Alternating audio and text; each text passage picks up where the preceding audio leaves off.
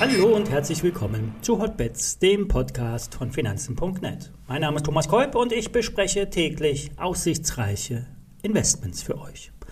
Hotbets wird präsentiert von SEO, dem gebührenfreien Online-Broker von Finanzen.net. Wenn ihr eine Aktie geschenkt haben wollt, dann eröffnet ein Depot bei SEO. Mehr Details unter finanzen.net slash SEO. Alle nachfolgenden Informationen stellen wie immer keine Aufforderung zum Kauf oder Verkauf der betreffenden Werte dar. Bei den besprochenen Wertpapieren handelt es sich um sehr volatile Anlagemöglichkeiten mit hohem Risiko. Dies ist keine Anlageberatung und ihr handelt auf eigenes Risiko.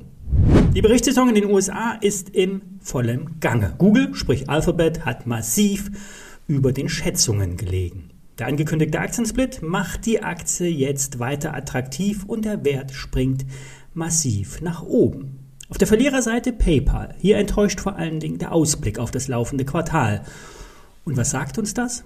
Unternehmen, die ein starkes Geschäftsmodell haben, die die wachsen, nicht stagnieren, die haben einen Aufschlag verdient. Die anderen bauen ihre Bewertung ab.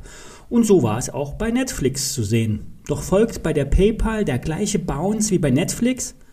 Auf jeden Fall. Die Frage ist nur, von welchem Niveau. Die Aktie von PayPal hat sich erst vor kurzem wieder erholt von dem Tech-Crash, fällt aber nun unter das letzte Tief. Und das ist ein schlechtes Signal. Der Griff in das fallende Messer ist gefährlich, vor allen Dingen, wenn ihr bereits investiert seid und nachkaufen wollt. Der Aktionär rät bei 130 Euro die Reißleine zu ziehen und den Stop greifen zu lassen.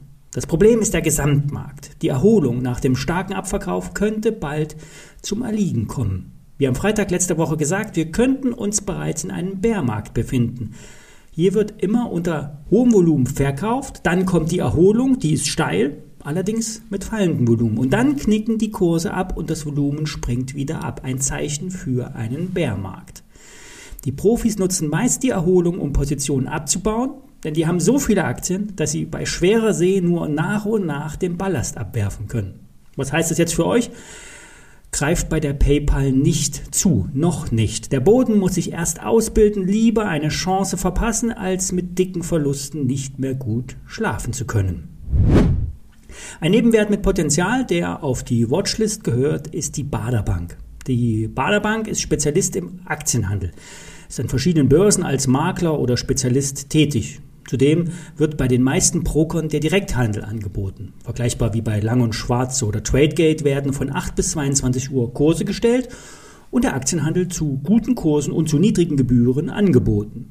Zudem verwaltet Bader als Vollbank die Depots vieler sogenannter Neobroker. Die Depots von Finanzennet Zero oder der ETF-Sparplananbieter Oscar werden von Bader geführt aber auch äh, Depots von Scalable Capital, die einen Flat-Fee-Handel anbieten, liegen schlussendlich bei Bader. Bader bietet im Servicegeschäft gute Preise an und kann seine Infrastruktur, die eh vorhanden ist, stärker skalieren. Bader hat immer versucht, sich vom IPO-Markt oder bei Kapitalerhöhung eine Scheibe vom Markt abzuschneiden. Aber die eigentliche Gewinnmaschine ist der orderbuchgetriebene Handel.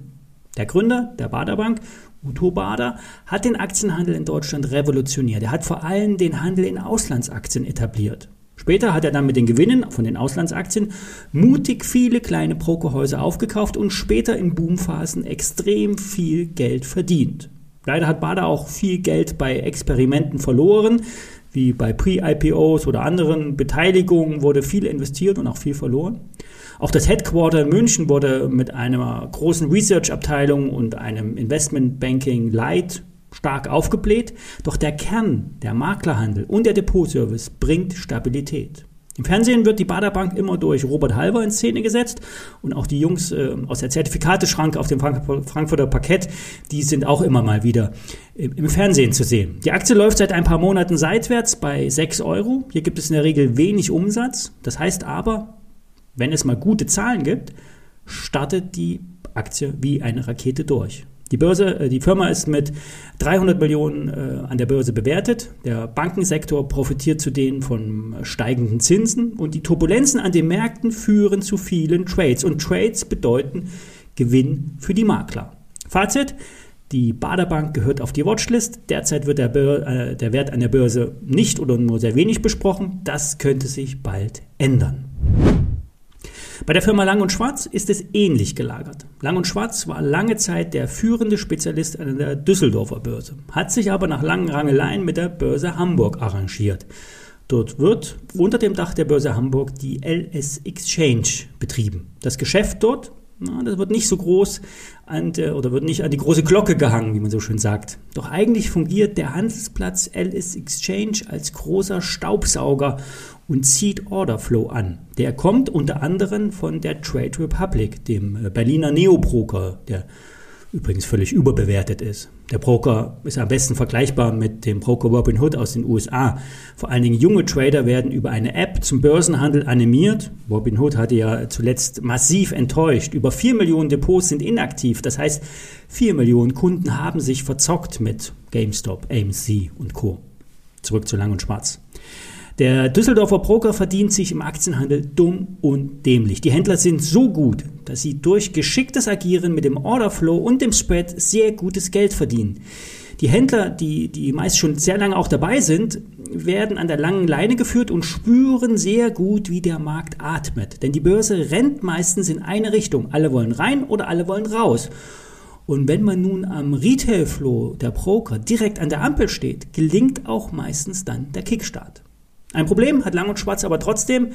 Es sind Ermittlungen zu Cum-Ex-Geschäften im Gange. Details gibt es derzeit keine. Die Geschäfte liegen sehr lange zurück und die Düsseldorfer sind auch nicht so wirklich reumütig. Der Gewinn 2021 könnte durch die Strafzahlungen aufgefressen, aufgefressen werden. Doch äh, der Blick geht ja auch nach vorn. Hohe Umsätze an den Börsen bedeuten hohe Gewinne bei Lang und Schwarz. Der im letzten Jahr angekündigte Aktiensplit soll im Februar erfolgen. Dann könnte sich die Aktie optisch im Wert dritteln. Ihr bekommt allerdings für eine Lang- und Schwarz-Aktie drei neue ins Depot gebucht. Fazit: Lang und Schwarz verdient prächtig am Goldrausch an den Börsen.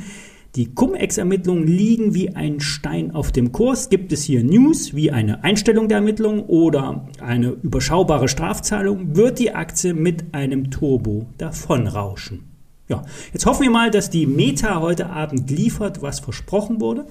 Morgen kommt Amazon, die sollten eigentlich auch halten, was sie versprochen haben.